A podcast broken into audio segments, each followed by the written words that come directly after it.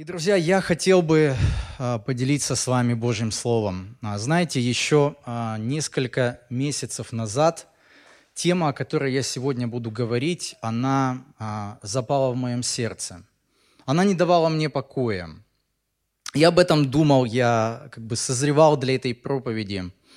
И вновь и вновь, читая Священное Писание, слушая какие-то проповеди, я размышлял а, над а, одними и теми же местами, вот с которыми хотел бы с вами поделиться. Тема, о которой я буду говорить, она не популярна, скажу сразу.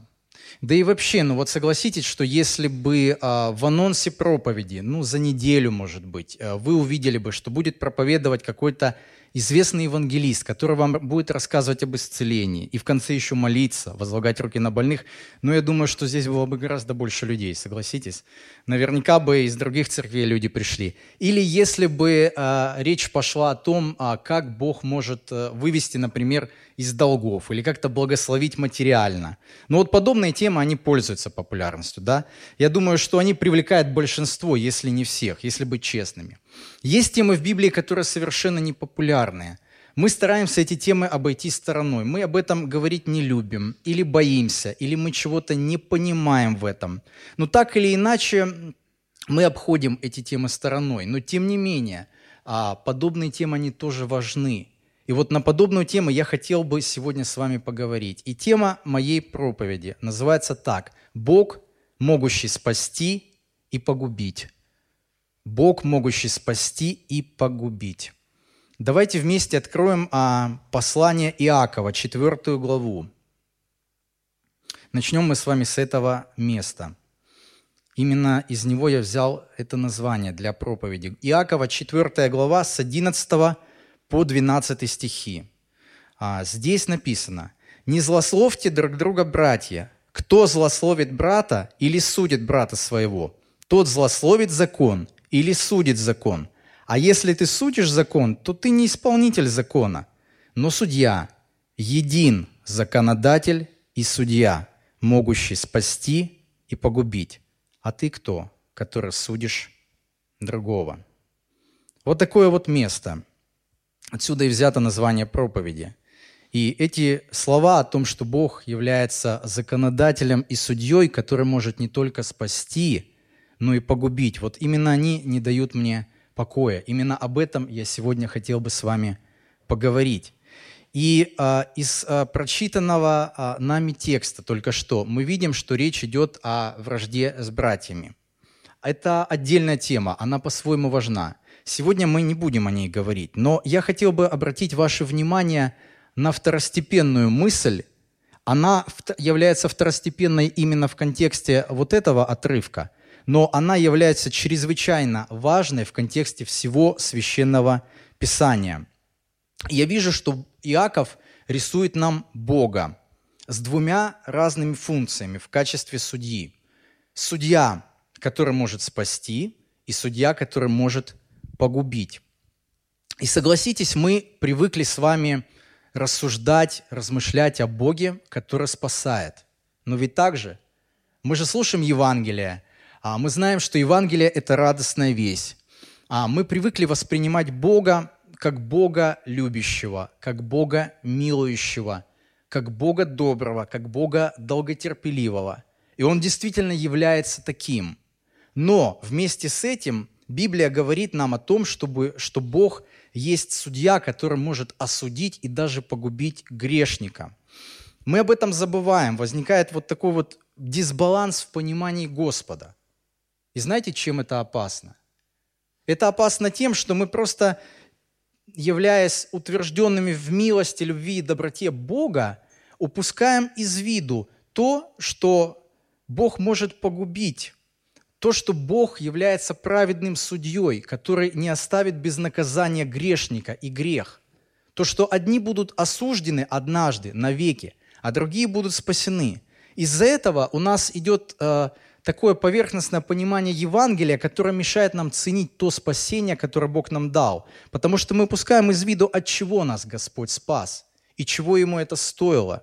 Из-за этого мы э, не можем неверующим людям говорить Евангелие так, чтобы им хотелось бежать к Богу, потому что они бы осознавали, что они погибшие грешники, что без Христа у них нет никакого шанса, что они обречены на вечную погибель. И вот об этом я хотел бы говорить сегодня, чтобы у нас был здоровый страх, осознание того, от чего мы спасены, чтобы мы ценили спасение, и это помогало нам приносить для Бога плод.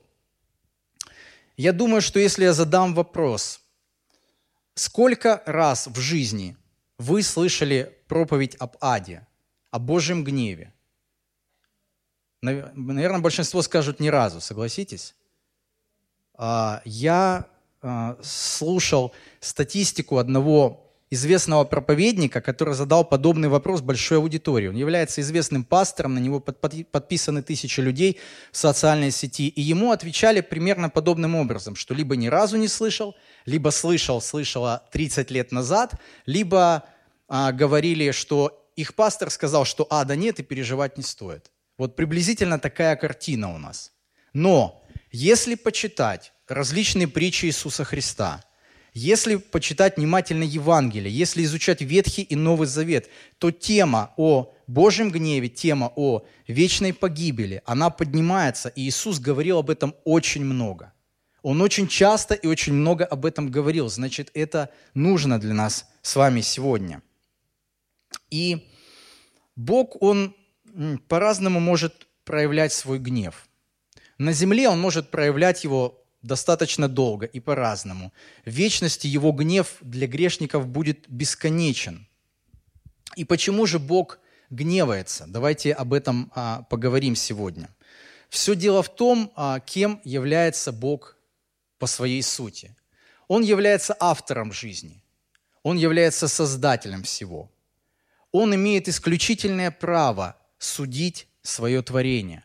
Бог устанавливает законы, Бог один имеет способность точно определять, что является хорошим, а что плохим, что является добром, а что является злом, что можно делать, а чего делать нельзя.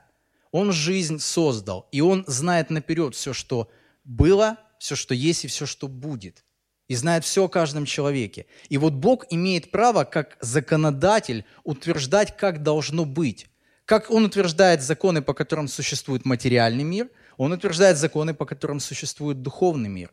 И мы все подчиняемся этим законам. А если кто-либо или что-либо восстает против этих законов, восстает против Бога, то Бог на это реагирует. Его реакцией является гнев. И это справедливо. И его гнев, гнев он безукоризненно точен, справедлив. И а, его нельзя как-то обойти, этот гнев, сгладить углы. Просто нельзя. А, я сам если проанализировать вот мою жизнь, могу сказать, что я, наверное, как и каждый из вас, а, гораздо в большей мере в своей жизни познавал Бога как Бога, который действительно любит, как Бога, который невероятно милостив, добрый, долготерпеливый. То, как Господь миловал и прощал меня, ну, для меня это является примером невероятного долготерпения, милости, любви. И ни один бы человек этого не сделал, ни один бы – и я думаю, что если честно посмотреть в глубину нашего сердца, вспомнить все то, что было в нашей жизни, даже после покаяния, согласитесь, там есть много всего того, что мы не показали бы на этом экране. Мы бы не дали свое согласие, чтобы кто-то это показал. А Бог это знает. И Он это знал еще до того, как земля возникла. Но тем не менее, Он настолько любит нас, что Он нас принимает такими и оправдывает через Иисуса Христа. И во Христе мы спасены. Если посмотреть, 90% послания верующих сегодня, впрочем, как, наверное, и э, в предыдущие века, говорят вот именно о Боге милости, любви э, и терпения. Из-за этого вот этот вот перекос, он э, возникает, и с этим нужно что-то делать. Если, допустим, посмотреть на то, как Бог проявляет свой гнев. Ну вот смотрите, как человек проявляет свой гнев, на чем человеческий гнев основан. Человеческий гнев основан на каком-то его субъективном взгляде на справедливость, на его личном ущемленном самолюбии, потому что часто люди, они просто хотят не восстановить справедливость, а вот их обидели, их зацепили, их ранили, и они, прикрываясь поиском справедливости, пытаются как-то возразить против этого. Но на самом деле ими движет несправедливость. Вот. И человеческий гнев, он достаточно быстро проходит. И мы часто сглаживаем углы. Я вот приведу пример.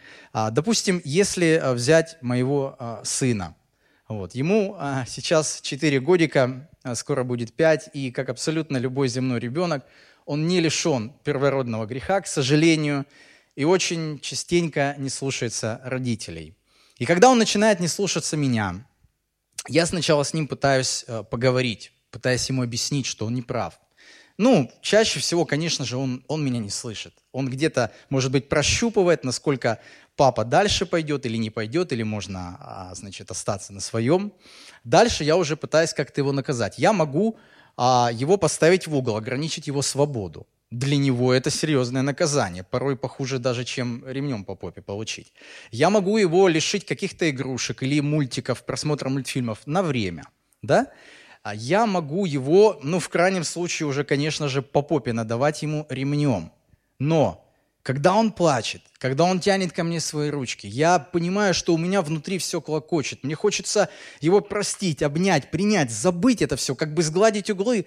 И я себя удерживаю от этого. Я удерживаю, я понимаю, что нужно, а, нужно дождаться момента, пока он осознает, почему он не прав, в чем он не прав когда он поймет, чего от него хотят, когда он действительно искренне раскается и выразит желание этого не делать.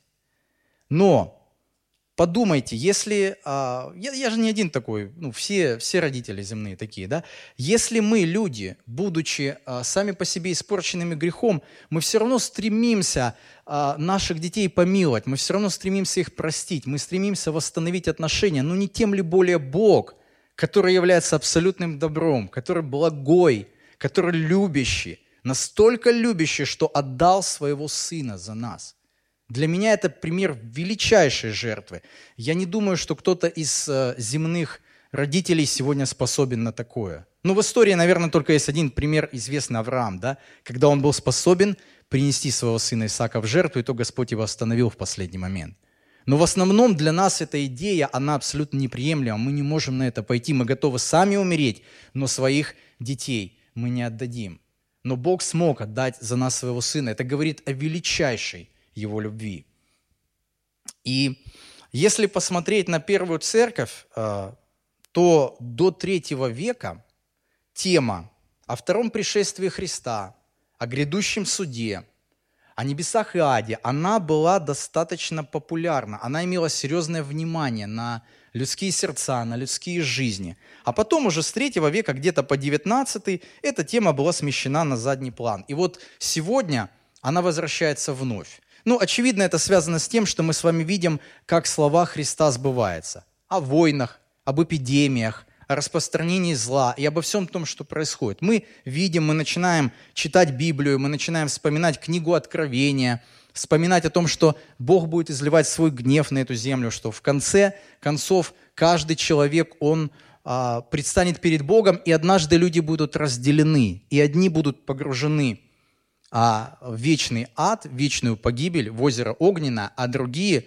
навсегда останутся с Господом в Его небесном Царстве – Наверняка вы помните слова Иоанна Крестителя, а, который а, проповедовал о грядущем Мессии, и он говорит такие слова, что а, Иисус, ну Он, да, грядущий Мессия, будет крестить вас Духом Святым и огнем. И там дальше идет пояснение, что лопата его в руке его, он очистит гумно свое, свою пшеницу он к себе соберет, да, а солому сожжет огнем неугасимым. И вот через э, эти слова можно увидеть, что будет четкое разделение, что одни которые, люди, которые являются бесплодной соломой для Бога, они не Его, они будут погружены в огонь. Он сожжет огнем неугасимым, а других Он соберет в свою житницу, те, которые Ему принадлежали, те, которые были Ему полезны на этой земле. И это очень серьезная тема на самом деле. Дело в том, что Бог, будучи справедливым, абсолютно справедливым, Он не может не судить. Он просто не может игнорировать свою справедливость. А если а, читать а, псалмы, вот есть Псалом 96, 2 стих, и 88, 15 стих, вот оба этих псалма говорят о том, что правосудие, то есть правда и суд, являются основанием Божьего престола. Это совершенно нормально. Представьте себе, если бы не существовало правосудия, как бы мы жили – а, что бы вы чувствовали, если бы вы жили в обществе, в котором безнаказанно мужчины могут избивать женщин, маньяки насиловать детей. Люди могут совершать любые преступления, и ничего им за это не будет. Я не думаю, что кто-нибудь согласился бы жить в таком обществе. Я не думаю, что кому-нибудь этого бы хотелось. Мы все хотим справедливости. Мы понимаем, что справедливость необходима. Так вот, Бог является абсолютно справедливым. И справедливость является основанием Его престола. Он судья праведный, Он судит верно и точно. Ничего не может быть упущено от Божьего внимания. Он знает абсолютно все. Он знает не только поступки, которые совершаем мы, как люди. Он знает не только слова, которые мы произносим. Он знает те мотивы и намерения, которые за этим стоят. Он знает, что мы при этом чувствуем и чего хотим на самом деле. Но ведь нередко бывает такое, что мы хотим сделать кому-то добро, а получается, как мы говорим, как всегда. Но намерение это было правильно. Да? А бывает наоборот. Люди делают добро, но за этим стоят совершенно корыстные мотивы. И такое добро не может быть от Бога. И Господь-то это знает. И вот Бог, Он судья праведный, и Он не оставит грешника без наказания. Если мы с вами видим какую-то несправедливость, даже если кто-то животное начнет мучить, и вы будете это видеть, что будет рождаться в вашем сердце? Подумайте. Если кто-то будет обижать при вас кого-то, когда толпа э, людей набрасывается на одного и избивает, что вы будете чувствовать внутри? А теперь вдумайтесь, что чувствует справедливый Бог, который знает абсолютно все. Что чувствует тот, кто является абсолютно святым и непогрешимым. Он святой и праведный, безукоризненно праведный. Это говорит о том, что он точный. Это говорит о том, что он никогда не ошибается в своих суждениях. Это говорит о том, что он никогда не пойдет против истины. Это говорит о том, что он не оставит преступников без наказания. А люди, которые приступают его законы, являются преступниками перед ним. И поэтому Бог не может это игнорировать. И Он не только спасает людей, но он может и погубить людей.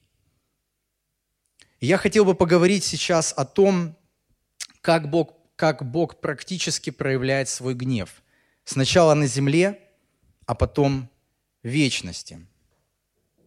А, давайте прочитаем с вами одно место. Это второе послание Петра, вторая глава с 1 по 9 стихи. Были и лжепророки в народе, как и у вас будут лжеучители, которые введут пагубные ереси, и, отвергаясь искупившего их Господа, навлекут сами на себя скорую погибель. И многие последуют их разврату, и через них путь истины будет в поношении, и из любостяжания будут уловлять вас льстивыми словами. Суд им давно готов, и погибель их не дремлет. Видите вот эти слова? Это очень важные слова. Ибо если Бог ангелов согрешивших не пощадил, но, связав узами адского мрака, предал блюсти на суд для наказания, и если не пощадил первого мира, но в восьми душах сохранил семейство Ноя, проповедника правды, когда навел потоп на мир нечестивых, и если города Содомские и Гоморские, осудив на истребление, превратил в пепел – показав пример будущим, будущим нечестивцам, а праведного Лота, утомленного обращением между людьми неистово развратными, избавил. Ибо сей праведник, живя между ними, ежедневно мучился в праведной душе, видя и слыша дела беззаконные. То, конечно, знает Господь, как избавлять благочестивых от искушения, а беззаконников соблюдать ко дню суда.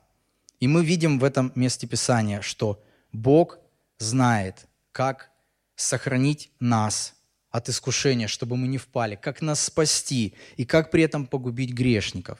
Мы видим вот эти две грани, две стороны Бога. Это знаете, как вот э, если взять спутник нашей Земли, Луну, вы знаете, что Луна всегда обращена к нам одной и той же стороной. А как бы Земля не вращалась, э, Луна всегда находится в таком положении, что мы видим одну и ту же сторону, но мы видим вторую, но она есть. И она такая же реальна, как и первая. И подобно тому, как реально та сторона, в которой мы видим Бога, который воистину благой, спасающий, милующий, добрый и долготерпеливый, подобно этому Он Бог, который карает грешников, который не оставляет без наказания, который справедливо и серьезно гневается. Мы прочитали только что с вами это место. Здесь говорится о всемирном потопе. Вы знаете, это не было каким-то а, глобальным катаклизмом, который возник сам по себе стихийно. Нет, мы знаем, сам Бог стоял за этим. То есть а, то человечество первое допотопное настолько развратилось в своем грехе, настолько они перешли уже всякую грань допустимого, всякую меру, что Богу ни, ни с чего не оставалось, кроме как погубить их, утопить. И тогда тонули не только обычные а, люди, которые там молодые, да, находятся в зрелом возрасте, ну, в каком-то возрасте зрелом, тонули дети, тонули женщины, тонули старики. И Бог, сам Бог погубил их. И в этом был определенный смысл. Эти люди, они все равно были обречены на вечную погибель в аду. Они уже противились Богу просто всем своим существом. Библия говорит о том, что Господь увидел, что помышления их были злом во всякое время – они настолько были развращены, что у Бога не было никакого другого выхода. Но при этом Бог спасает Ноя и его семью. И Бог спасает, как мы знаем, представителей животного мира, чтобы жизнь на земле можно было возобновить. И чтобы дальше человеческий род продолжал свое существование, и Божья воля в итоге исполнилась. Или же мы видим, что говорится о том, как Бог истребил Содом и Гоморру. Это знаете, как в фильмах фантастических. Вот мы с вами смотрим порой когда какой-то метеорит падает на Землю, да, или серия метеоритов, начинаются какие-то глобальные катаклизмы, что-то разрушается, что-то горит. Так вот здесь сам Бог, Он а, на Землю послал огонь. Мы не знаем, как это выглядело, но мы знаем, что два города, Содом и Гамора, их окрестности заживо сгорели. Он просто испепелил их. И это вполне реально. Я э, слышал о том, что ученые э, нашли то место, где существовал а, Содом и Гамора. На этом, а, на этом месте, на этой земле существует вот в почве много серы. Библия говорит о том, что Бог послал а, огонь и серу. И вот до сих пор это там осталось. То есть он просто сжег эти города. И это страшно. И это отрезвляет, согласитесь. А, также мы видим, что Бог не пощадил ангелов, которые восстали против Него. Но Он предал их чтобы они хранились для, а, для суда и для финальной погибели. А, он заключил их в темницу. Из всего этого мы видим, что Бог может не только спасать, но и погубить. А дальше еще одно место Священного Писания, которое меня очень отрезвило. Это Иеремия, 15 глава, с 1 по 6 стих. Не каждый день а, мы можем читать что-то подобное. «И сказал мне Господь, хотя бы предстали перед лицом мое Моисей и Самуил. Душа моя не преклонится к народу этому. Отгони их от лица моего. Пусть они отойдут. Если же скажут тебе, куда нам идти, то скажи им так, говорит Господь. Кто обречен на смерть, иди на смерть. И кто под меч, под меч. И кто на голод, на голод. И кто в плен, в плен и пошлю на них четыре рода казней, говорит Господь, меч, чтобы убивать, и псов, чтобы терзать, и птиц небесных, и зверей полевых, чтобы пожирать и истреблять. И отдам их на озлобление всем царствам земли за Манасию, сына Изекии, царя Иудейского, за то, что он сделал в Иерусалиме. Ибо кто пожалеет о тебе, Иерусалим? И кто окажет сострадание к тебе? Кто зайдет к тебе спросить о твоем благосостоянии? Ты оставил меня, говорит Господь, отступил назад, поэтому я простру на тебя руку мою и погублю тебя. Я устал миловать. Страшно услышать такого от Бога, правда? Если Он устает миловать в какие-то моменты, то что говорить о нас, людях? Это очень страшные, отрезвляющие слова его реакции. Мы видим, что народ Израиля в какой-то момент перешагнул черту. Мы видим и знаем из истории множество примеров, когда израильтяне и их цари настолько безумствовали в своем пороке, настолько а, утверждались в своем идолопоклонстве, в разврате, в том, что Бог категорически запретил, что Бог изливал на них свой гнев.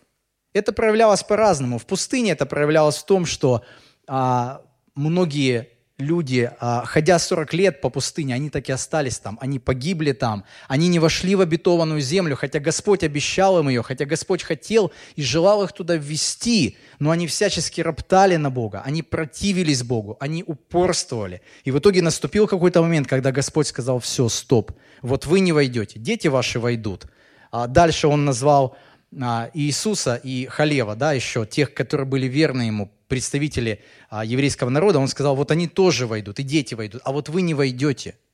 И это все очень реально, это все очень серьезно. А, даже если взять вот это вот место, когда, помните, Моисей попросил Господа, Господи, открой мне славу свою, проведи передо мной свою славу, открой мне себя, я хочу Тебя знать. Это исход 34 глава 5-7 стих. И вот здесь Господь, это буквально ну, начало, да, когда Бог открывает себя людям, Он уже открывает себя интересным и многогранным способом. Здесь написано, «И сошел Господь в облаке, и остановился там близ Него, и провозгласил имя Иеговы. И прошел Господь перед лицом Его, и возгласил – Господь, Господь, Бог человеколюбивый и милосердный, долготерпеливый и многомилостивый и истинный, сохраняющий правду и являющий милость в тысячи родов, прощающий вину и преступление и грех, но не оставляющий без наказания, наказывающий вину отцов в детях и в детях детей до третьего и четвертого рода. То есть мы видим, что Бог милосердный, Бог добрый, Бог любящий, но справедливый и строго взыскивающий, не оставляющий без наказания. И Бог по-разному проявлял а, себя, наказывая людей на земле.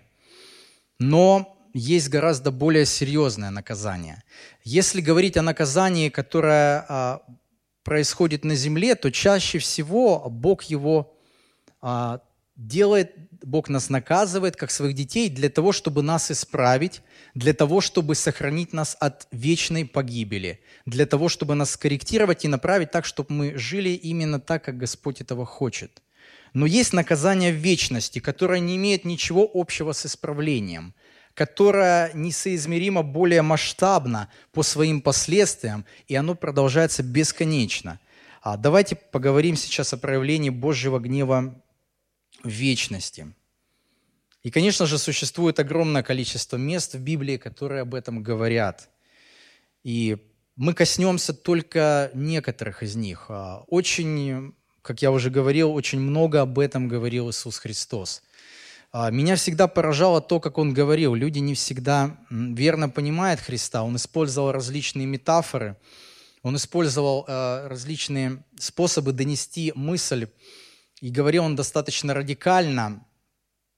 А, и вот когда он говорил, а, если вы помните, о том, что если тебя соблазняет рука, глаз, там, нога, неважно что, отсеки и выброси. То есть он говорил ну, не о физических органах, он говорил о чем-то, что для нас является важным, ценным, от чего нам тяжело отказаться, но что нас соблазняет и тянет в погибель. Так вот Христос говорил, любой ценой избавься от этого, радикально отруби это, удали это из своей жизни, чего бы тебе это ни стоило, потому что лучше тебе без этого – Лучше тебе, лишившись чего-то, войти в жизнь, нежели вместе с этим быть вверженным в огонь неугасимый. И он много об этом говорил. И если почитать Евангелие, а, об этом говорят. Иисус очень много учил об аде, Иисус очень много учил о грядущем Божьем гневе. И, конечно же, Он говорил о том, как избавиться от этого гнева. И мы тоже об этом поговорим. А, смотрите, а, вот есть одно место, тоже на мой взгляд, важное. Второе послание Фессалоникийцам, первая глава. С 5 по 10 стихи. Здесь и говорится о вот этом разделении, которое Господь произведет однажды. В доказательство того, что будет праведный суд Божий, чтобы вам удостоиться Царствия Божьего, для которого и страдаете. Ибо праведно перед Богом, оскорбляющим вас, воздать скорбью – а вам, оскорбляемым, отрадую вместе с нами в явлении Господа Иисуса с неба, с ангелами силы Его, в пламенеющем огне, совершающего отмщение, не познавшим Бога и не покоряющимся благовествованию Господа нашего Иисуса Христа, который подвергнется наказанию, вечной погибели, от лица Господа и от славы могущества Его, когда Он придет прославиться – во святых своих и явиться дивным в день он и во, всей веровавших, во всех веровавших, так как вы поверили нашему свидетельству. Мы видим, что здесь апостол Павел показывает, что будет день, когда Бог, когда Иисус Христос, Сын Божий, сойдет на эту землю, и в пламенеющем огне Он совершит свой суд. И Он накажет всех тех, кто не покорился Евангелию, кто не захотел а, узнать Бога. Видите, написано, совершающего отмщение не познавшим Бога и не покоряющимся благовествованию, то есть Евангелию Господа нашего Иисуса Христа. И вот эти люди, как сказано, будут а, а, отделены навсегда от Господа. Видите, да? То есть Он а, погрузит их в вечную погибель, но при этом Он прославится в своих детях, но при этом Он явится через свою церковь. И мы видим, что Господь одних спасает, но других Господь губит. И мне бы хотелось еще сказать вам о, о существующих взглядах, но на ад, которые не являются верными для того, чтобы предостеречь вас, потому что подобные ложные теории, они уводят верующих а, с истинного пути. А, я нашел а, три таких теории, которые существуют, и хотел бы с вами поделиться этим. А первая теория, ее суть заключается в том, что все неверующие в конечном итоге будут спасены. Ну, наверняка кто-то из вас слышал об этой теории. А ее выдвинули известные учителя Первой Церкви Оригент и Климент. Они считали э, примерно, что будет следующим образом, что одни люди, которые а, достаточно чисты перед Богом, после своей физической смерти сразу попадают в рай – Другие же люди при этом попадают в некое место, которое католическая церковь называет чистилищем. И эти люди помучатся там, как бы ответят за свои грехи, очистятся, и потом будут допущены а, в святые небеса. Эти люди, которые утверждали это, ссылаются на Первое послание апостола Петра, 3 главу, 19-20 стих. Вы помните, что Христос там спускался в темницу, написано, дабы проповедовать Духом. Это такое спорное место. А, а, одни толкователи Библии говорят, что он сошел туда, чтобы провозгласить то, что было обещано Богом заранее, то, что оно исполнилось в нем, провозгласить свою победу падшим ангелам, которые были заключены до суда финального. Другие говорят, что он пошел то же самое провозгласить а, грешникам, которые были непокорны в дни Ноя. Но так или иначе, в этом месте совершенно не идет речь о спасении, о втором шансе. То есть в Библии нет ни единого места, которое бы подчеркивало, что, а, находясь в вечности, человек может что-то поменять, как-то искупить свой грех. Нет. Христос прямо говорил о том, что какой выкуп человек может дать за душу свою. Даже если человек весь мир приобретет, вообще все, что хочет, неограниченное количество желаний будет удовлетворено, какая польза человеку? Так Христос говорил, потому что человек не может искупить свою душу. Это может сделать только вечный Сын Божий, что Он и сделал ради нас. Аминь. Эти люди, которые утверждают эту теорию, они еще основываются на том, что вот помните, есть место, мы его дальше прочитаем, когда Христос говорит, что пойдут одни в муки вечную, а другие в жизнь вечную. Так вот, э, то слово, которое стоит на языке оригинала и переводится как вечную, а эти люди, они трактовали его как э, некий век, некая эпоха, которая закончится – ну, то есть временное такое место, да? Но на самом деле, когда мы будем вот читать это место, вы увидите, что Христос в равной мере говорит как о вечной погибели, так и о вечной жизни. Одно и то же слово используется. Поэтому Библия прямо говорит о том, что погибель будет вечная, она будет в абсолютном сознании. Есть еще одна теория. Она говорит о том, что а, грешники будут уничтожены, в смысле, они прекратят свое существование – Ой, как много люди, людей об этом мечтает, как многие люди хотят, чтобы это было так. Они, ну, кто-то пытается покончить жизнь самоубийством, кто-то еще каким-то образом живет и думает, да какая разница, все равно мы исчезнем. Но на самом деле это не так. А, подобную теорию начали проповедовать впервые тоже ранние отцы церкви Ирений и Игнатий. Они говорили о том, что неверующий человек не имеет вечно живущую душу. А верующий человек после рождения свыше обретает эту душу и поэтому начинает жить вечно со Христом. Эти люди проповедовали ересь о том, что якобы а, а, ну, просто грешники закончат свое существование. Вот Бог придет, осудит, как свидетели Иеговы сегодня верят, и еще некоторые представители христианских даже церквей, к сожалению, то, что Бог осудит грешников и просто их уничтожит, прекратит свое существование, а, никакого смысла в аде нету, и Бог любящий не может туда их послать. Вот во что не верили. Но тем не менее мы видим, как Священное Писание во многих местах говорит о том, что во веки веков одни будут мучимы, в аде, а другие будут э, находиться перед Богом, вместе с Богом и его святыми ангелами.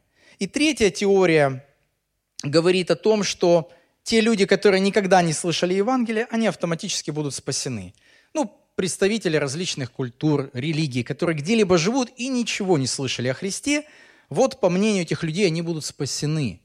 Но это неправда, потому что Евангелие от Иоанна, 3 глава, 36 стих нам говорят прямо, верующий в Сына имеет жизнь вечную, а неверующий в Сына не увидит жизни, но гнев Божий пребывает на нем.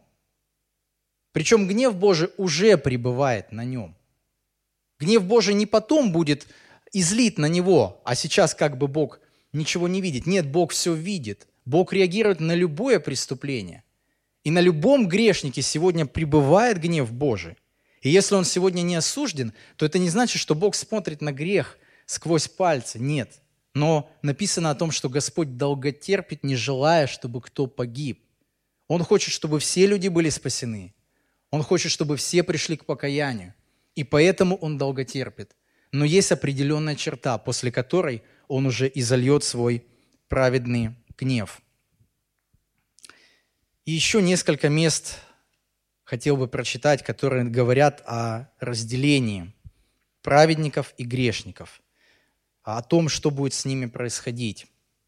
Евангелие от Матфея, чтобы сократить, я прочитаю 25 главе с 32 по 34 стих, а также 41-46. Это слова самого Иисуса Христа, который является наиболее авторитетным проповедником, в том числе о небесах и аде. И соберутся перед ним все народы, и отделит одних от других, как пастырь отделяет овец, овец от козлов, и поставит овец по правую свою сторону, а козлов по левую. Тогда скажет царь тем, которые по правую сторону его, «Приидите, благословенные Отца моего, наследуйте царство, уготованное вам от создания мира». Тогда скажет и тем, которые по левую сторону, «Идите от меня, проклятые, в огонь вечный, уготованы дьяволу и ангелам его, и пойдут сии в муку вечную, а праведники в жизнь вечную. Это вот как раз то место, на которое я ссылался. Здесь Иисус применяет одно и то же слово.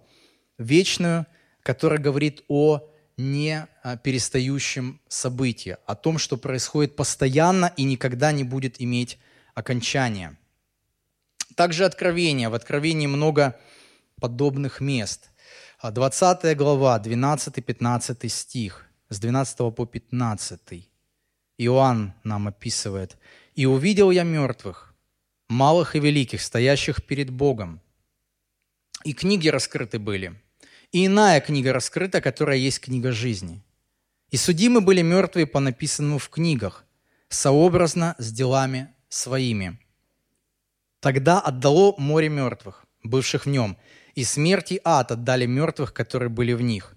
И судим был каждый по делам своим, и смерть и ад повержены в озеро Огненно. Это смерть вторая. И кто не был записан в книге жизни, тот был брошен в озеро Огненно. Серьезно отрезвляющее место. Оно показывает, что только те люди, имя которых записано в книге жизни у Агнца, у Иисуса Христа, у жертвенного Божьего ягненка. Только они будут спасены от второй смерти, а остальные будут погружены в озеро Огненное. Мы видим, как здесь описывается, рисуется такая картина, что а, море отдает мертвых, бывших в нем. То есть э, происходит воскрешение. Речь идет о неверующих людях, которые воскресают и предстают перед Богом.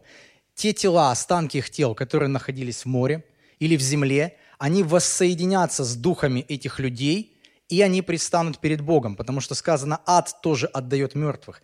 Когда речь идет здесь об аде, говорится о нынешнем аде, который, а, как Библия говорит, находится в сердце земли и является подобием а, камеры предварительного заключения сегодня. Вот у нас есть, да, перед тем, как человека посадят в тюрьму, есть камера предварительного заключения, он ожидает суда, и потом он уже, а, если будет осужден, он тогда окажется в местах не столь отдаленных, да. Так вот, здесь мы видим, как эти грешники, они из ада предстают перед Богом, на вот этот последний суд, открываются книги. Каждая книга будет говорить о жизни того или иного человека. И в соответствии со всем, что было в его жизни, он будет судим справедливым Богом. Ничего не будет забыто, и по всей справедливости такие люди будут осуждены Богом. И дальше будет открыта книга жизни, их имена не будут найдены там, и они будут брошены в озеро Огненно. И нынешний ад тоже будет погружен в озеро Огненно. И в итоге озеро Огненно является финальной участи вечной погибели, которая ожидает дьявола, именно для него и был сотворен этот вечный ад, его падших ангелов и всех тех людей, которые так или иначе взбунтовались против Бога, остались на стороне с дьяволом, противились Богу, не желали Его познать, противились Евангелию, не доверяли тому, что говорит Слово Божие. И вот эти люди – мы видим, что они осуждены и они погружены в озеро Огненное. Это вторая смерть.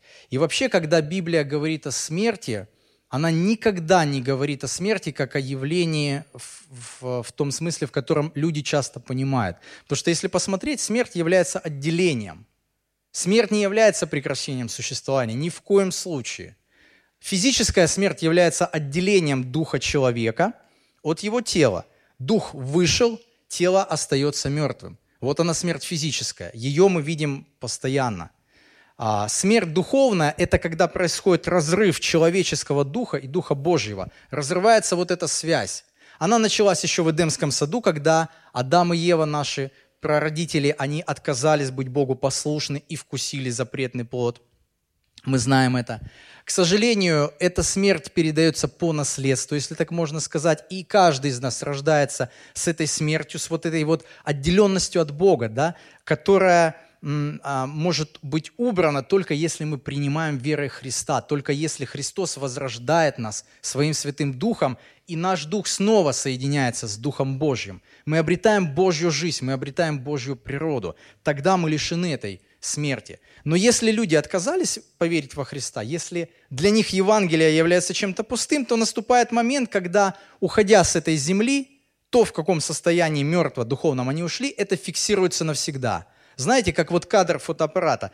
Фотоаппарат делает какой-то кадр, вы что-то сфотографировали или кого-то, и все. Вот если кадр не получился, мы же не можем его исправить. Все, это фиксация навсегда.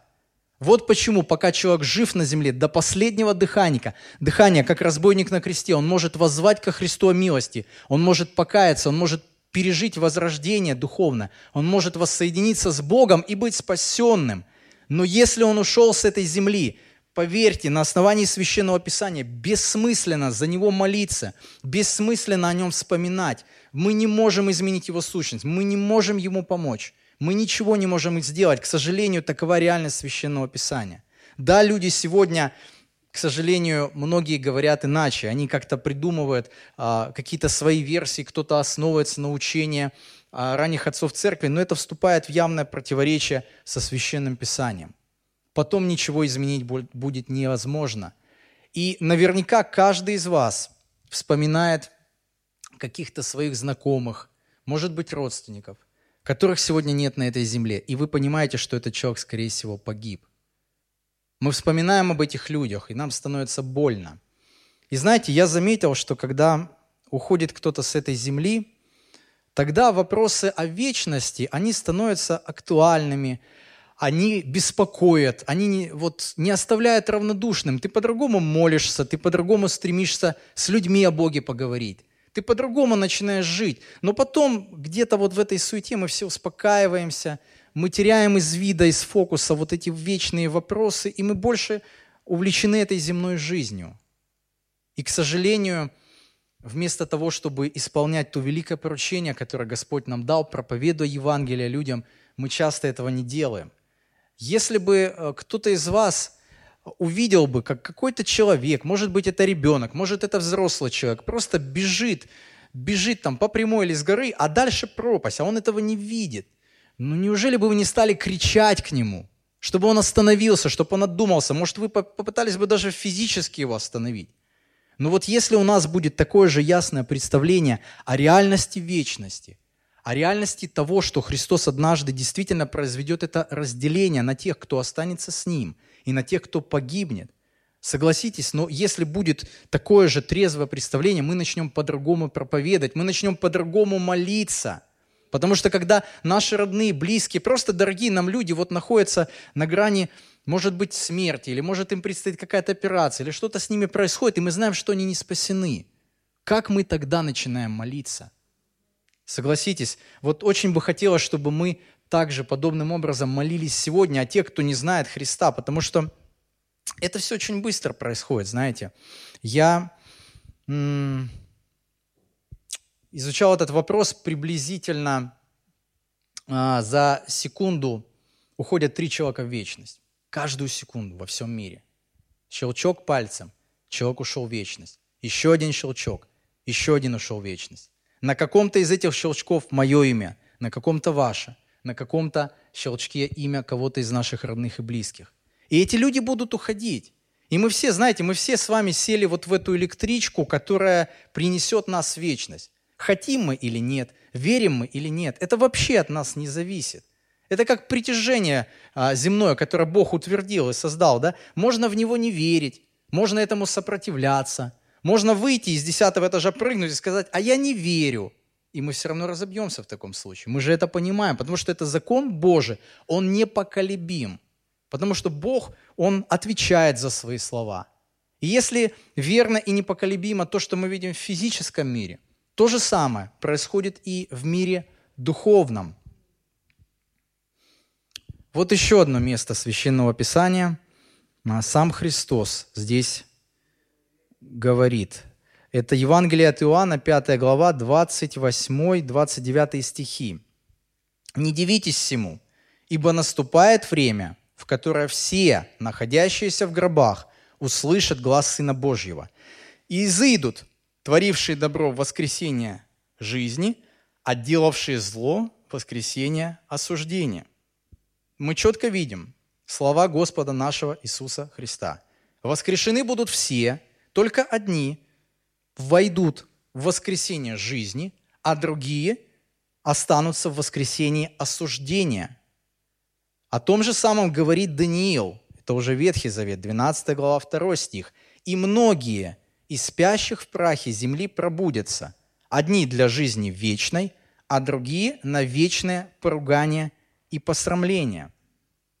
Подобные места, они просто не оставляют никакого сомнения в том, что будет произведено это разделение, в том, что человек не может исчезнуть, раствориться, потерять свое, а, лишиться сознания, лишиться памяти. Он предстанет однажды перед Богом.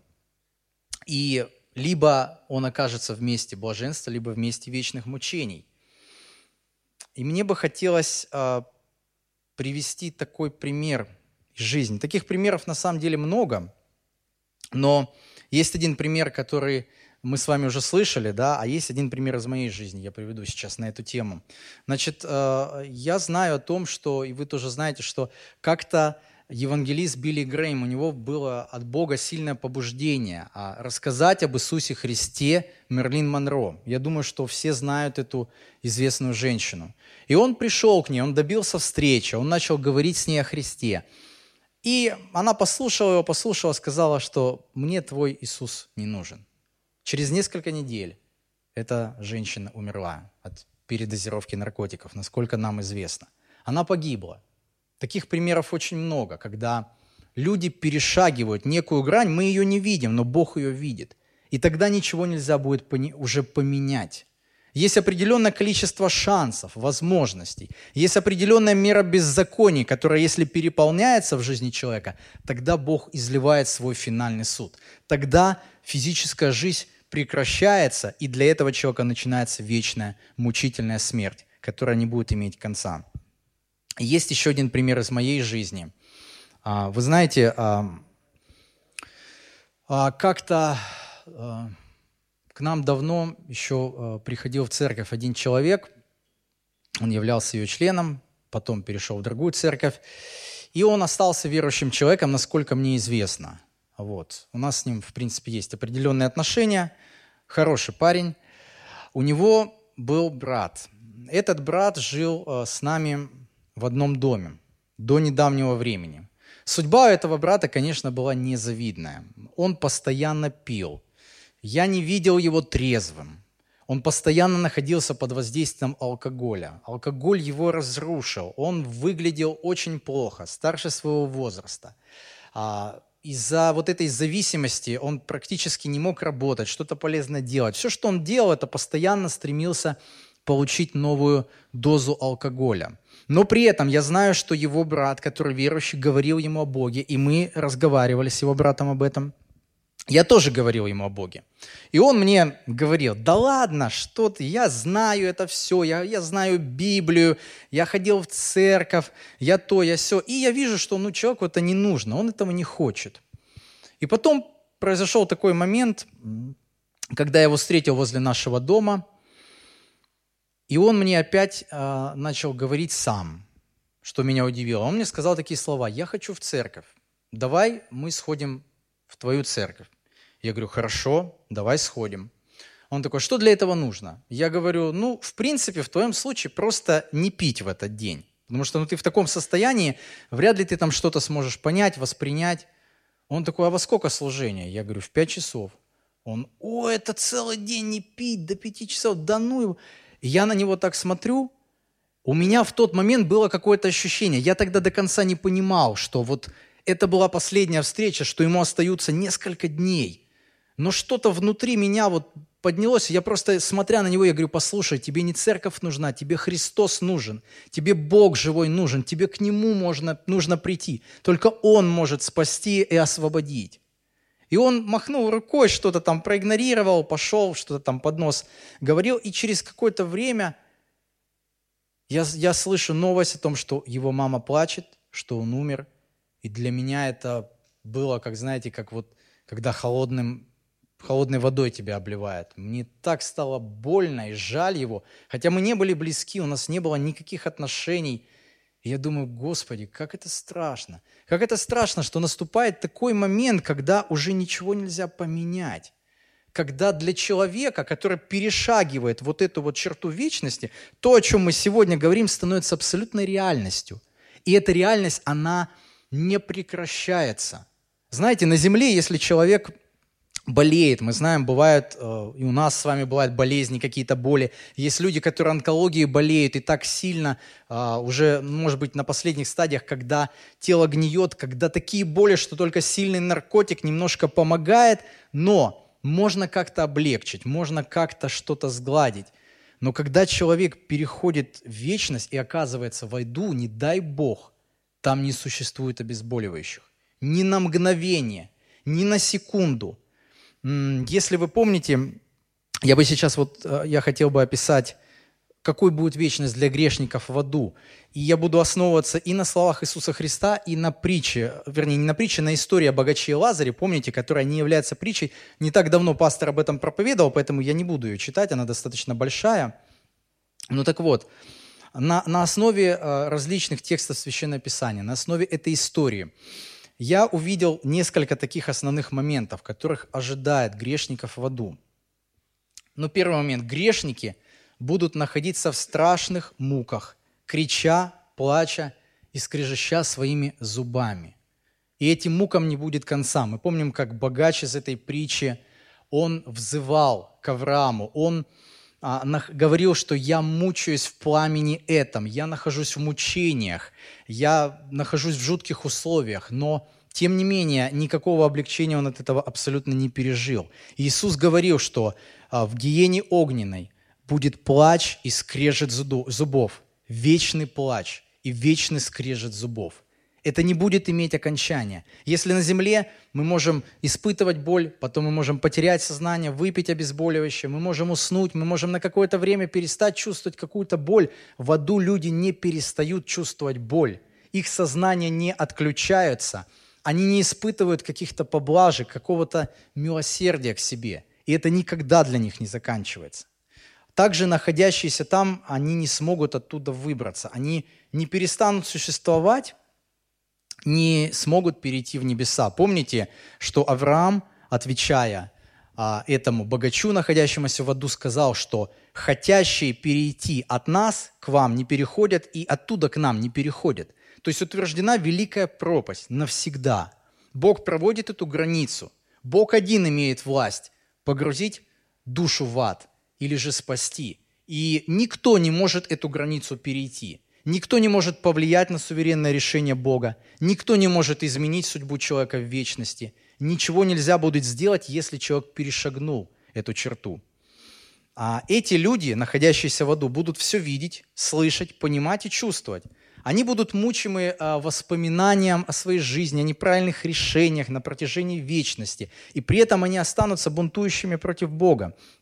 Мы видим а, в, при, в этой истории о богаче и Лазаре, что богач видел Авраама и Лазаря, которые находятся где-то в отдаленном месте, где обитают праведники. Он слышал его, он чувствовал а, вот это пламя, вот, и, вот эти все муки, которые он переживал. Он помнил о своих братьях, он помнил о своей жизни, он попросил, что отче, пусть отче Авраама, пусть придет Лазарь, воскреснет, кто-то из мертвых воскреснет, расскажет им о том, что это реально, чтобы они тут не оказались. Но тем не менее, Ему было в этом отказано и сказано, что даже если кто-то и воскреснет, никто не поверит, потому что человек может спастись только если он верит написанному, сказанному Божьему Слову. Если человек противится тому, о чем говорит Священное Писание, бесполезно. Никакие чудеса не убедят. Христос воскрешал умерших, Христос открывал глаза слепорожденным от рождения, Христос творил величайшие чудеса, огромное количество людей при этом остались богопротивниками. И те же фарисеи и книжники, как мы знали, как мы знаем, многие из них, а, понимая, что это есть тот Мессия, они до последнего сопротивлялись ему, они противились этой идее, и они были осуждены. И Христос им прямо говорил, что неужели вы думаете, что вы избежите осуждения в гиену огненную? А дальше эти люди будут находиться а, в пламени и в состоянии постоянной жажды. Вдумайтесь, кто такой был этот богач в этой истории? А, невероятно богатый человек, не просто какой-то предприниматель, бизнесмен. Он был очень богатый, потому что он одевался в парфиру, он одевался в весон, чрезвычайно дорогая одежда, только цари могли себе позволить или очень богатые люди. Как вы думаете, какие яства были у него на столе? Какую воду, какие напитки он пил? И вот вдумайтесь, в той истории он умоляет о единственной капле, об одной маленькой капельки, чтобы просто этой каплей косну, коснулись его раскаленного языка в этом пламени. И ему в этом даже отказано. Представляете, насколько это ужасная участь? И она продолжается сквозь всю вечность. Этих людей будут, будет мучить жажда, они будут испытывать на себе отсутствие милосердия. Но, наверное, одно из самых страшных, что с ними будет происходить, они будут э, ощущать полную, вечную безнадежность, отрезанность от Богом и невозможность что-либо изменить. Вот на земле мы, бывает, совершаем что-то нехорошее, неправильное. Идут последствия. Нам это не нравится. Мы жалеем. Мы плачем перед Богом. Мы пытаемся что-то изменить. Но Бог позволяет нам проходить через эти последствия. Так вот, в аду люди вечно будут мучимы муками совести. И иногда можно услышать, что кто-то из неверующих людей, возможно, даже из верующих говорит, ну а как же, ну вот вечный ад, человек грешит на земле временно, а ад вечный. Почему так? Ну, во-первых, человек грешит против вечного Бога. Наказание определяется степенем, э, степенью масштабности преступления. Если на земле человек совершает определенные поступки, ему дают пожизненное наказание, ему э, даже выносят смертную казнь в некоторых государствах, да, где это разрешено. И мы это понимаем. Все зависит от того, что за поступок, насколько велика тяжесть, насколько велики масштабы, насколько это м, по закону считается серьезным преступлением. Но если человек совершает грех против вечного, бесконечно живущего, святого Бога, то у этого греха есть вечные последствия. Их невозможно просто так аннулировать. Абсолютно нет. При этом люди, которые останутся в аду, они будут оставаться грешниками.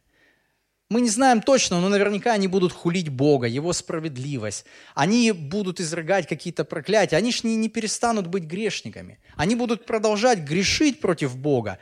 И этот грех не будет ничем ограничен. Если на земле человек грешит, но он понимает, есть закон, его могут поймать так или иначе, его могут в тюрьму посадить. Либо кто-то из родственников того, кому он сделал зло, может ему отомстить. А он понимает, что он чем-то ограничен. В аду этих ограничений не будет. В аду человек оставлен Богом навсегда. И те люди, которые говорят, что вот, вот оставьте меня в покое, вообще никто меня не трогайте, к сожалению, для таких людей, которые так Богу говорят, они будут им оставлены. В аду человек не будет испытывать Божьего присутствия. Знаете, это страшно. Слава Богу, мы об этом не знаем, что это такое. Никто об этом не знает. Иисус это пережил на кресте. Когда мы, э, допустим, смотрим какие-то фильмы, которые э, показывают нам жертву Христа, да, вот известный фильм Мела Гибсона «Страсти Христовы», мы видим, как жестоко распинали его, как над ним издевались, как его били, как этой плетью вырывали куски мяса из его тела. И мы понимаем, что все это за наше беззаконие. Но если читать Евангелие, если анализировать поведение Христа, заметьте, что он ведет себя спокойно, он как Божий агнец кротко принимает на себя все это наказание, терпит, но есть один момент, когда Христос остается на кресте, и когда, глядя в небо, он кричит, «Отче мой, Отче мой, почему ты меня оставил?» И вот этот момент самый страшный для него, когда он пережил вот этот разрыв со святым Богом, он никогда ничего не переживал подобного. Это гораздо хуже, чем когда младенец осознает, что мама куда-то ушла, его бросила. И то мы знаем, как ведут себя дети. Это гораздо хуже, когда мы попадаем в какие-то ситуации, мы понимаем, что мы остались одни, и нету рядом кого-то, на кого бы мы могли опереться. И Христос пережил вот этот разрыв со своим отцом, он пережил то, что является, по сути, вот участью грешника в аду, когда Бог навсегда оставляет – и даже самого последнего грешника, даже сатаниста, кого угодно, Господь любит, Господь на земле заботится о нем. Бог не отнимает свою руку, не отнимает своего присутствия, не перестает заботиться, изливать разные блага, хотя мы этого не заслуживаем. Никто этого не заслуживает. Это все по благодати. Но в аду люди оставлены полностью. Люди оставлены навсегда. И люди это ощущают. И они уже ничего не могут исправить они ничего не могут изменить. И пройдут миллиарды лет, говоря земным языком, пройдет вечность и будет продолжаться, и никогда не будет какого-то пересмотра по их делу, никогда Бог не изменит свое решение, никогда вот эта вечная реальность для них не перестанет быть такой, какой она есть. И в связи со всем этим возникает такой вопрос. Все же при этом, чего же хочет Бог? Спасти или погубить. Мы видим, что Бог и спасает, и губит. Но чего Он хочет больше? Конечно же, Господь хочет спасти. Евангелие от Иоанна, 3 глава, 17-18 стихи. Здесь написано, «Ибо не послал Бог Сына Своего в мир, чтобы судить мир, но чтобы мир был спасен через Него. Верующий в Него не судится, а неверующий уже осужден, потому что не уверовал во имя единородного Сына Божьего. Согласитесь, если бы Бог хотел осудить мир, разве отдал бы Он своего Сына? Бог настолько сильно возлюбил нас, что пошел на самую удивительную, уникальную жертву в истории всего мироздания – мы знаем, что Бог от вечности знал о грехопадении человека.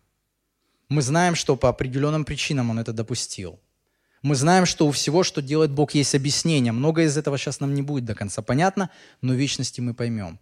Мы знаем, что а, вот этот план о приходе Христа, об искупительной жертве Христа, он был задуман еще в вечности, и между Богом Отцом, между Богом Сыном и Богом Святым Духом было единение – в этом вопросе. И однажды, когда Бог подготовил всю историю, когда а, пришли нужные времена, когда все, что нужно было, было готово, Бог направлял судьбы, Бог направлял империи, Бог направлял все, чтобы реализовать этот план. Он очень сложный, Он готовился тысячелетия самим Богом. Мы просто многого не видим, не понимаем, как Бог незримо все управляет свою волю, управляет триллионами а, обстоятельств жизни, явлений. Вот все это в Его власти. И все это Он а, привел в одну точку, когда Его Сын, придя на эту земле, на эту землю, родившись обычным человеком, прожил чистую, святую жизнь. И потом, как Божий агнец – он взошел на крест за каждого из нас, чтобы мы сегодня могли спастись благодаря Иисусу Христу от того вечного гнева, который неминуемо настигнет всех тех, кто не во Христе, кто вне Христа. Удивительно, что Бог находит адвоката и заступника в лице своего Сына Иисуса Христа – Смотрите, как получается здорово. С одной стороны, Божья справедливость полностью удовлетворяется. Никто ее не отменял. И весь Божий гнев, мы знаем а, на основании Священного Писания, весь тот гнев, который Бог планировал излить на грешников, Он излил на своего Сына. И Его Сыну удалось вместить в себя наши грехи, взять на себя наш грех и за них ответить полностью, расплатиться – он был одновременно и Богом, и человеком, и это позволило ему а, искупить нас. И вот он, искупив нас, забрав наш грех, вместо этого подарил нам свою праведность. То есть его святая, безукоризненная, чистая жизнь, которой никто, ни один человек никогда не может похвастаться, была засчитана на наш счет, на счет уверовавших во Христа. Потому что только Иисус Христос родился на этой земле – без первородного греха после Адама и Евы. Только Иисус Христос был в абсолютном единении со своим Отцом. Каждый мотив, который движил, которым он был движим, каждая мысль, каждое слово, каждый поступок, любые решения, все было синхронизировано с Богом. Не было никаких расхождений, не было ни единого греха. И вот это вот все, то, что он имел, он передает нам, свою праведность, и поэтому мы сегодня спасены, и поэтому мы сегодня освящены и праведны только и исключительно во Христе. Наших заслуг в этом абсолютно нет. Ни капли нет. К этому нельзя что-то добавить. Мы сегодня а, а, стремимся жить праведно не потому, что чтобы Богу угодить или даже, может быть, вот как-то ну, впечатлить или отблагодарить, что ли. Да мы не можем его впечатлить.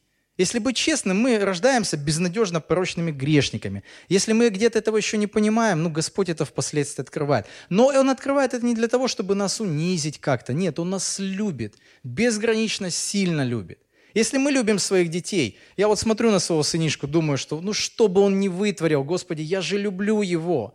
Вот я, бывает, сам настолько перед Богом где-то согрешу, где-то что-то наделаю, думаю, да сколько можно уже, тебя бы ни один человек не простил, как ты можешь? И потом я смотрю на своего сына, у меня приходит мысль, а ты бы его отверг после этого? Я думаю, нет, Господи, я бы его не отверг. Я до последнего боролся бы за его благополучие, но не тем ли более Бог за всех нас. Ведь Он так сильно нас возлюбил, ведь Он нас так высоко поставил и оценил – именно не из-за того, что мы сделали, но потому что Он вложил нас ценность своих детей во Христе. Наша ценность, наша значимость в христовых заслугах, не в наших собственных. И Бог хочет сегодня спасать. И Бог любит людей. И Бог стремится спасать. Библия говорит о том, что Иисус ходатайствует за нас. Он а, стал ходатаем Нового Завета, дабы вследствие смерти Его, бывшей для искупления от преступлений, сделанных в Первом Завете, призванные к вечному наследию, получили обещанное. То есть все то, что по закону принадлежало Иисусу Христу как Божьему Сыну, который как человек добровольно покорил себя Отцу Небесному, и Ему было дано Царство Небесное, и Ему было, были даны все те блаженства, которые сегодня каждый верующий может наследовать. Все это дается в наследие нам. Соединяясь со Христом, переживая возрождение духовное, мы становимся Божьей семьей, мы становимся наследниками Божьего Царства и всего того, что Иисус Христос заслужил по праву. Мы это в Нем обретаем, но только в Нем, без Него мы просто остаемся беззащитными один на один, один на один между святым Богом, который разгневан на наши грехи и который обязательно осудит грешников. Но во Христе человек обретает спасение. И Библия показывает, что другого имени, кроме Иисуса Христа, данного людям для спасения просто не существует. Ибо нет другого имени под небом, данного человеком, которым мы могли бы спастись. Только именем Иисуса Христа. Только через Иисуса Христа есть доступ к Небесному Отцу и вот этой спасающей благодати. Другого варианта не существует. Своей смертью Христос искупил нас от преступлений. В нем мы перешли из смерти в жизнь. Это произошло уже здесь, на земле. Любой человек, переживающий возрождение, Библия говорит, что он уже перешел из духовной смерти в жизнь. Он уже имеет в себе жизнь вечную. И потом он останется навсегда с Богом. В прекрасном городе, на новой а, земле и под новым небом, который Господь сотворит. И хотелось бы прочитать еще два места, которые говорят о нашем спасении и об избавлении во Христе от того гнева, который грядет. Римлянам 5 глава с 8 по 10 стихи. «А, «Но Бог свою любовь к нам доказывает тем, что Христос умер за нас, когда мы были еще грешниками. Поэтому тем более ныне, будучи оправданы кровью Его, спасемся им от гнева. Ибо если, будучи врагами, мы примирились с Богом смертью Сына Его, то тем более, примирившись, спасемся жизнью Его. Поэтому, если вы сегодня во Христе, вы можете быть абсолютно уверенными, что в Нем вы избавлены от вечного Божьего гнева. И еще одно место первого послания Фессалоникийцам, 1 глава, 10 стих. «И ожидать с небес Сына Его, которого Он воскресил из мертвых, Иисуса, избавляющего нас от грядущего гнева». Я не знаю, как, как вас, но меня это очень сильно радует. То, что во Христе мы имеем освобождение от Божьего неминуемого справедливого гнева. И находясь в вечности, никто не, ска- не сможет сказать Богу, что Он не прав. Те, кто будут осуждены, они будут это понимать и признавать. Те, кто будут со Христом, они будут понимать, что это не их заслуга – это заслуги Иисуса Христа. И они будут вечно славить Его, вечно благодарить Его и находиться в вечной радости, в потрясающем Царстве Божьем, где Бог утрет всякую слезу, где не будет смерти, не будет вопля, не будет плача, не будет болезни, потому что все старое прошло, и Господь сотворит все новое. И там мы будем избавлены от всякой скорби. И мне бы хотелось вот просто перечислить несколько практических моментов – как мы можем применять то, что мы услышали. Первый момент – давайте мы будем благоговеть перед Богом, который может не только спасти, но и погубить.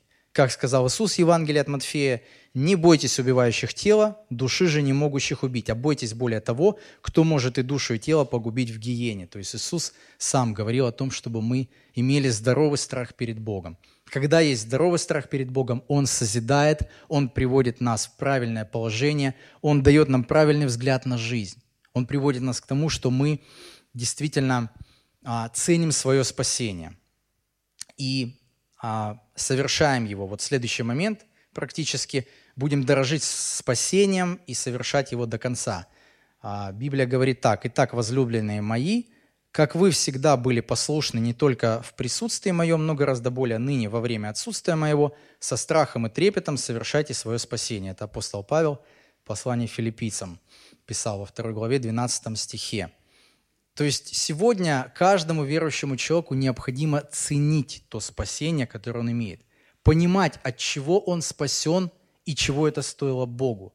Ценить это, оставаться бесконечно благодарным – и дальше уже делиться этим подарком с другими людьми. И вот третий практический момент – это проповедовать Евангелие людям. Знаменитое место в Евангелии от Марка, 16 глава, 15 стих. Иисус сказал им, идите по всему миру и проповедуйте Евангелие всему творению. Бог сегодня хочет дать возможность каждому спастись. И сегодня Его голосом можем быть мы. Его руками, ногами можем быть мы. Мы можем позволить Богу прикоснуться к грешнику, открыть истину, открыть Евангелие и спастись. Или же мы можем игнорировать Божий призыв, и люди вокруг нас будут, не зная Христа, погибать. Да, конечно же, если мы отказываемся, Бог будет искать другие способы достучаться до человека. Но Библия четко показывает, что на нас лежит огромная ответственность. И лично с каждого Бог спросит, говорили мы или молчали, постыдились мы Христа – или же мы делали все возможное для того, чтобы донести Евангелие, по крайней мере, нашим родным, близким, нашему окружению. Ведь можно как угодно оправдывать себя, а можно искать возможности молиться, чтобы Господь нас использовал. Искать возможности в любых отношениях, в любом разговоре. Если мы будем искренними, если мы будем открытыми перед Богом, если мы действительно будем этого хотеть, если мы действительно будем любить людей, тогда мы будем говорить им Евангелие тогда Божий свет через нас будет приходить в другие жизни. И тогда то избавление от Божьего гнева, которое мы имеем, это же избавление получат и другие люди. Я думаю, это то, ради чего стоит жить. Я думаю, это то, ради чего стоит отдать многое, чтобы там, в небесном царстве, мы оказались не одиноки. Чтобы те люди, кого, кого мы знали на земле, кого мы встречали на земле, они имели возможность покаяться, они имели возможность примириться со Христом, они имели возможность уверовать в Евангелие. Понимание полной картины того, кем является Бог, каким является Бог, что Бог делает, дает нам возможность, позволяет нам не обесценивать Евангелие, но ценить его, дорожить спасением, которое Господь дал, и со страхом его совершать. Поэтому нам нужно помнить, что Бог не только является Богом, могущим спасти, но и Богом, могущим погубить. Аминь. Давайте помолимся.